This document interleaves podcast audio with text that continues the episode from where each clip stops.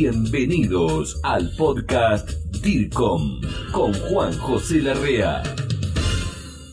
Hoy quiero hablar con vos sobre segmentación de públicos, la importancia en la comunicación para mí como paraguas de todo, pero en las relaciones públicas, la importancia de la atomización, la fragmentación, la división, la segmentación de públicos. Y para ello estoy conectado y está Carlos Bonilla de México, un consultor y docente o docente y consultor porque tiene más de 40 años dando clases en distintos establecimientos educativos. Carlos, muchas gracias por participar en el podcast DIRCOM. ¿Qué reflexión nos, haríamos, nos harías sobre qué es la segmentación de públicos en la comunicación, en las relaciones públicas? Porque después te quiero hacer otras preguntas al respecto. ¿Cómo no, Juan José?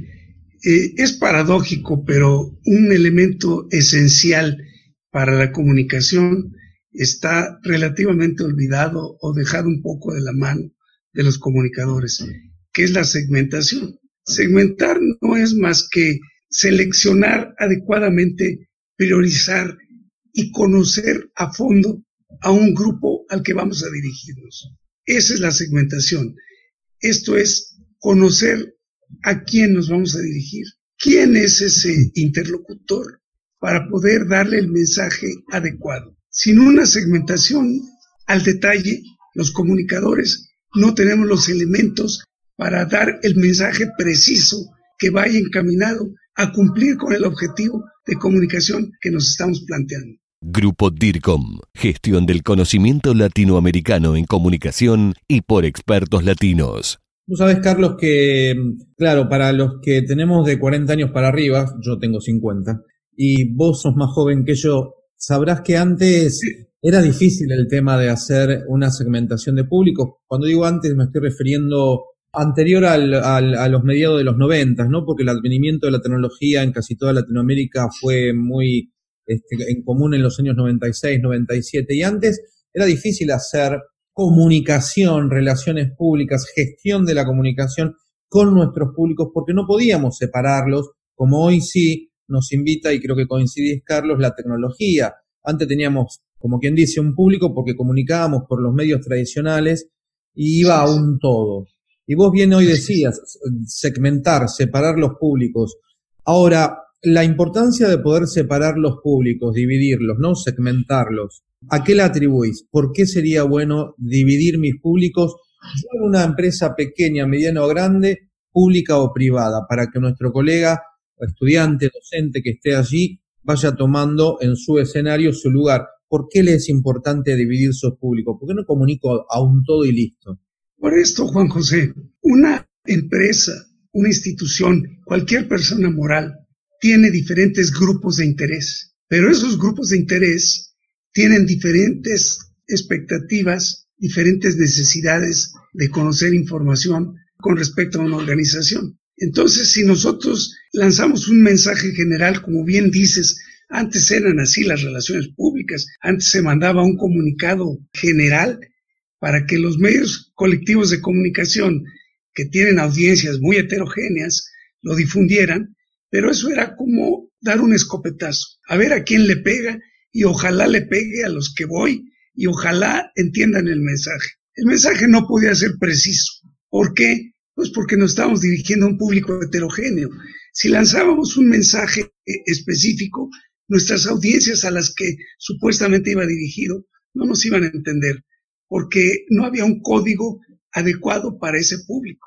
Entonces, eh, la segmentación es importante porque gracias a los medios digitales que empezaron, como bien dices, en la década del 90, esos medios nos permiten la que se llama ahora hipersegmentación. ¿Qué es la hipersegmentación? Es el elegir al detalle a una audiencia con precisión y con precisión podemos tanto elegirla como jerarquizarla como tener acceso a ella. Los medios digitales no solo dan esa facilidad de llegar al target específico, sino además de obtener la retroalimentación, algo que no teníamos los comunicadores hace tiempo. Esa retroalimentación específica es de gran valía porque nos hace constatar que llegó nuestro mensaje en el sentido que lo elaboramos y que provocó la reacción que estamos buscando. No nos olvidemos, que a veces parece una perogrullada, pero nos olvidamos de que la comunicación es afectación. La comunicación siempre tiene un propósito. ¿sí? Todo comunica, hasta el silencio comunica. Siempre estamos pretendiendo crear una reacción en el interlocutor.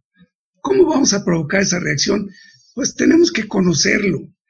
El, proceso de selección de nuestras audiencias, de los grupos de interés, parece fácil, pero no lo es. Requiere una, un gran eh, esfuerzo eh, de eh, investigación, de conocer a los públicos. ¿Por qué? Porque los públicos obvios, como el personal, el personal pues está con nosotros, es el alma de la organización, lo sabemos perfectamente, está perfectamente localizado y localizable. Esto es, podemos nosotros emitir un mensaje y sabemos a dónde enviarlo, sabemos cómo llegarle y sabemos perfectamente que lo va a recibir. Otro, otro público eh, obvio son los clientes. Sin embargo, hay, hay públicos que o no lo son en el momento y van a ser muy importantes.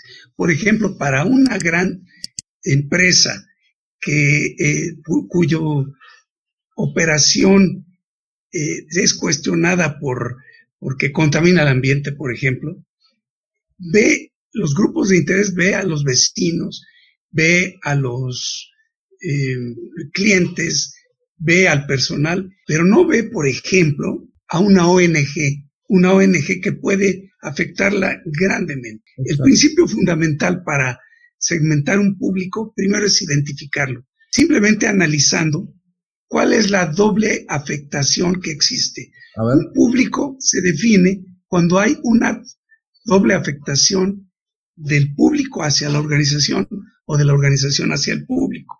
En la obviedad de un personal o del personal, pues si no le pagamos al personal, obviamente lo vamos a afectar. Si no trabaja el personal, obviamente va a afectar a la empresa. ¿sí? Pero eh, aquellos grupos difíciles de identificar podemos considerar si está afectando actualmente o puede afectar en un futuro viendo los planes de expansión o viendo el crecimiento estratégico de la organización.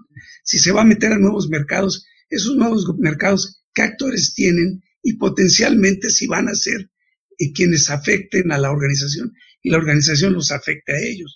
Por ejemplo, al llegar a una comunidad, esos son públicos y son públicos que tienen una expectativa, aun cuando no haya llegado la, organización a ese lugar, tienen la expectativa de que va a llegar, tienen noticias y normalmente noticias falsas, noticias alarmantes de nos van a quitar el agua, nos van a quitar eh, eh, o nos van a traer problemas como, eh, no sé, inflación, prostitución, no sé qué tantas cosas.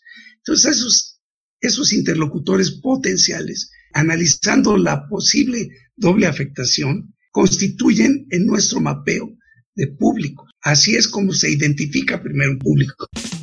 Estás en el territorio DIRCOM, profesionales trabajando por el bienestar y la productividad organizacional. www.grupodircom.com Carlos, te pregunto, ¿uno podría también identificar públicos, separarlos para personalizar sus mensajes también por, más allá de llamarlos por sus nombres, pero también por una cuestión de intereses, gustos, preocupaciones, puntos geográficos, a esto le llamamos geolocalización. Esto también está dentro de la segmentación de públicos y yo lo debiera tener en cuenta en mi estrategia de comunicación a la hora de comunicar? Definitivamente. Y pongo un ejemplo muy cercano. Una empresa eh, que se llama Alsea que tiene ya una presencia internacional importante. Nació como mexicana, es franquiciadora de muchas franquicias importantes como Starbucks, como Domino's Pizza, etc. Lanzó un comunicado diciendo que iba a dejar de pagar durante un mes a los trabajadores que no fueran a trabajar con motivo de la pandemia. Y esto causó una gran conmoción. Y no, es que no tomaron en cuenta que cada uno de sus públicos, incluso internos, estaba sujeto a diferente legislación. Entonces, en España, por ejemplo, hay una figura que protege a, esa eh, no pagar por un mes, porque le paga el gobierno. Sin embargo, en otras legislaciones eh, deja desprotegido totalmente. Entonces, la reacción fue virulenta porque era con el criterio del que se va a quedar sin trabajo. Ahí está el aspecto que tú mencionabas, de geolocalización y de roles. Tenemos que considerar el rol que juegan hacia la empresa o hacia la organización. Por ejemplo, cuando segmentamos un público arbitrariamente como gobierno y mandamos mensajes indiscriminadamente a gobierno, no, se tiene que categorizar y se tiene también que desmenuzar ese público. ¿Por qué? Porque tan autoridad es quien me da la licencia para operar en, en este lugar donde está mi negocio, como el que, por ejemplo, autoriza los eh, permisos de exportación o de importación. Pero no vamos a llegar con el mismo mensaje a ambos. Se tiene que hacer esa hipersegmentación en función de rol, en función de eh, geolocalización, en función de características como edad, como incluso una hipersegmentación tiene que considerar qué porcentajes son millennial, por ejemplo, porque hay una forma muy diferente de llegarles. Sí, totalmente de acuerdo. Y vos sabés que mientras estabas hablando me mm, iba pensando, eh, digo, bueno, aquel que está aprendiendo un poco o profundizando su conocimiento sobre la segmentación y uno va tirando sugerencias, ideas o tips. Claro, la tecnología nos ayudó a poder hipersegmentar, a personalizar al máximo a alguien con un mensaje, también trae más trabajo, más complejidad. Porque a la hora de segmentar, ahí también tiene que existir, además del conocimiento, un poco de creatividad, ¿no? Como emana del Big Data, ¿no? Ahí tenemos muchos datos, hay que sacarle la información, hay que transformarla en conocimiento, pero utilizando un poco la creatividad, porque yo digo, bueno, tengo la tecnología. Vos sabés, Carlos, que antes, 20 años atrás, seguramente vas a coincidir, teníamos muchísimas ideas para desarrollar tácticas comunicacionales, pero nos faltaban herramientas, canales, etcétera. Hoy se invirtió tenemos muchísimas herramientas tecnológicas, nos están faltando ideas o creatividad, tal vez por culpa del conocimiento en cuanto a cómo utilizar estas herramientas y demás. Porque también te quería preguntar, uno segmenta a los públicos, se toma el trabajo, complejiza más la comunicación, envía mensajes, pero ¿qué pasa en ese punto, Carlos? Porque antes era unidireccional, hoy gracias a la tecnología tenemos un ida y vuelta.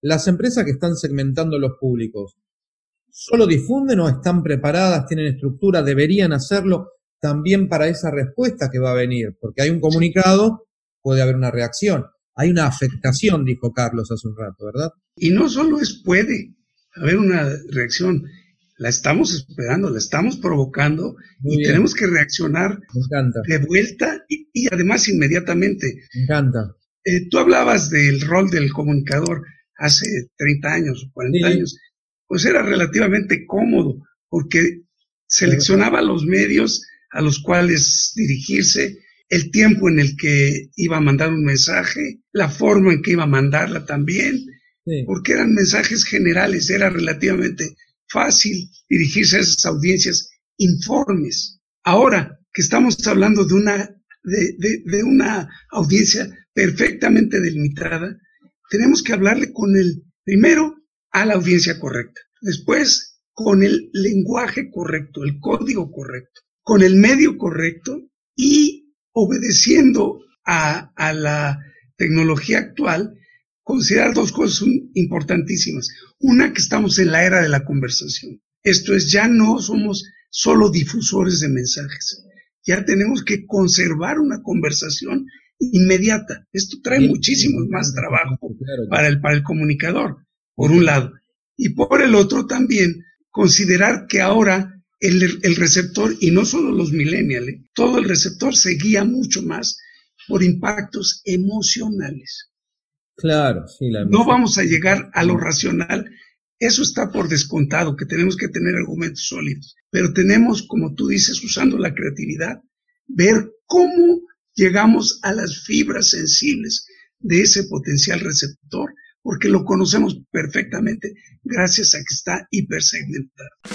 No dejes de comunicarte con nosotros. Envía tus mensajes a info arroba Estamos en contacto. Carlos, vos sabés que te escuchaba hablar y me vas haciendo recordar distintas cosas. Cuando estoy viajando, dando clases o capacitando profesionales, gerentes, etcétera, los que son de generaciones de los 40 años para arriba son bastante reticentes en adoptar la, la tecnología, en ponerla en funciones. O utilizan la tecnología, pero mira esto, Carlos, la utilizan con ideas de hace 20 o 30 años atrás, con paradigmas antiguos. Yo no sé si hay un nuevo paradigma porque no estoy dentro de la comunidad científica, pero sí sé que hay un paradigma modificado por todo lo que ha sucedido con el advenimiento de la tecnología. Esto lo, lo sigo viendo, Carlos, utilizar la tecnología para interactuar con nuestros públicos, pero con paradigmas anteriores. No utilizan esto que bien decías, la conversación, la interacción, sino que lo siguen utilizando como si estuvieran, en, no digo todos, ¿no? Digo la, una, una mayoría. En realidad. Como si estuvieran en una tribuna dando un discurso, se terminan, se dan media vuelta y se van. No participan en el diálogo, no hacen escucha activa. Y esto creo yo, pero vos decime, cuando uno trabaja con los distintos, diversos, diferentes públicos, la conversación, el diálogo, como bien decías, debe ser enseguida la respuesta. Así es, Juan José. El comunicador tiene que reinventarse. Qué bueno eso. ¿Por qué? Porque los medios son un gran elemento innovador en, la comunicación. Nos permiten llegar a lo que tú, tú, lo habrás sentido, era nuestro sueño dorado, llegar a audiencias específicas con costos bajos y teniendo canales de retroalimentación. Eso, eso lo, soñábamos. Pero ¿qué pasa? Pues que ahora es una realidad y primero tenemos que reaccionar a ello, pero no en la forma tradicional, en la forma clásica. En la medida en que son nuevos receptores potenciales, porque el millennial es resultado de una nueva cultura en general. Entonces es un nuevo receptor, no es un receptor como el que estábamos acostumbrados. Entonces, primero le tenemos que llegar de diferente manera y segundo, tenemos que seguir la comunicación conforme a su marco referencial, no a nuestro. Tenemos que ver sus hábitos, tenemos que ver sus preferencias, sus formas de informarse. Si seguimos llegando con el periódico pretendemos que con los periódicos o los sitios de periódicos vamos a llegar a todos, no, tú sabes, eh, tienen uno entrevistas con jóvenes y hace años que no ven un periódico. Se enteran por otros lados, YouTube, muchos otros recursos. Entonces, si no consideramos eso como comunicadores, si no tomamos en cuenta que hay que conversar con ellos, el, social listening es fundamental. saber y trayendo un tema ahora muy actual que tiene que ver tal vez con la pandemia, la cuarentena, eh, tratar de adaptarse, porque esto era otra de las cosas que te quería comentar, consultar para saber tu opinión. Es muy interesante lo que decís de adaptarnos nosotros como organización hacia nuestros diferentes públicos, no obligándolos a los públicos a consumir nuestra plataforma, sino uno adecuándose a las de ellos. Lo que acaba de decir Carlos, colega. Ahora, Carlos, vos sabés que en esta pandemia, cuarentena, y hablando de adaptarse, me sorprendió muchísimo y lo aplaudo, pero la OMS, la Organización Mundial de la Salud, tiene un perfil en TikTok TikTok es una red social de videos cortos de un minuto, que hoy es furor. Duran un minuto los videos, no pueden durar más. La OMS se puso ahí porque sabía, le hablo a los colegas de Latinoamérica, como bien está diciendo Carlos, que hay un cierto público al cual no le llega por los medios o tradicionales de comunicación o por ya algunas redes sociales que por más pobladas que estén, ya hay muchas personas que no las consumen, no interactúan.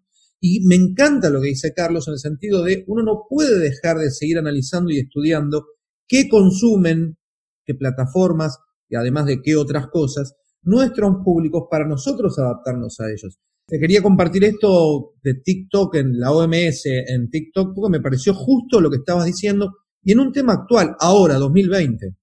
Eso es muy importante porque la, ¿a qué nos lleva la hipersegmentación? A la omnicanalidad. ¿Por qué? Porque a cada público se le llega por un canal diferente, con un mensaje diferente, con un medio diferente, porque se tiene un propósito diferente. Estamos buscando una reacción diferente. Incluso el, este, el estilo tradicional del comunicador era dictatorial. Nosotros elegíamos a quién le íbamos a, llegar, cuándo le íbamos a llegar y cómo le íbamos a llegar. Sin embargo, Ahora hasta nos dicen el cuándo.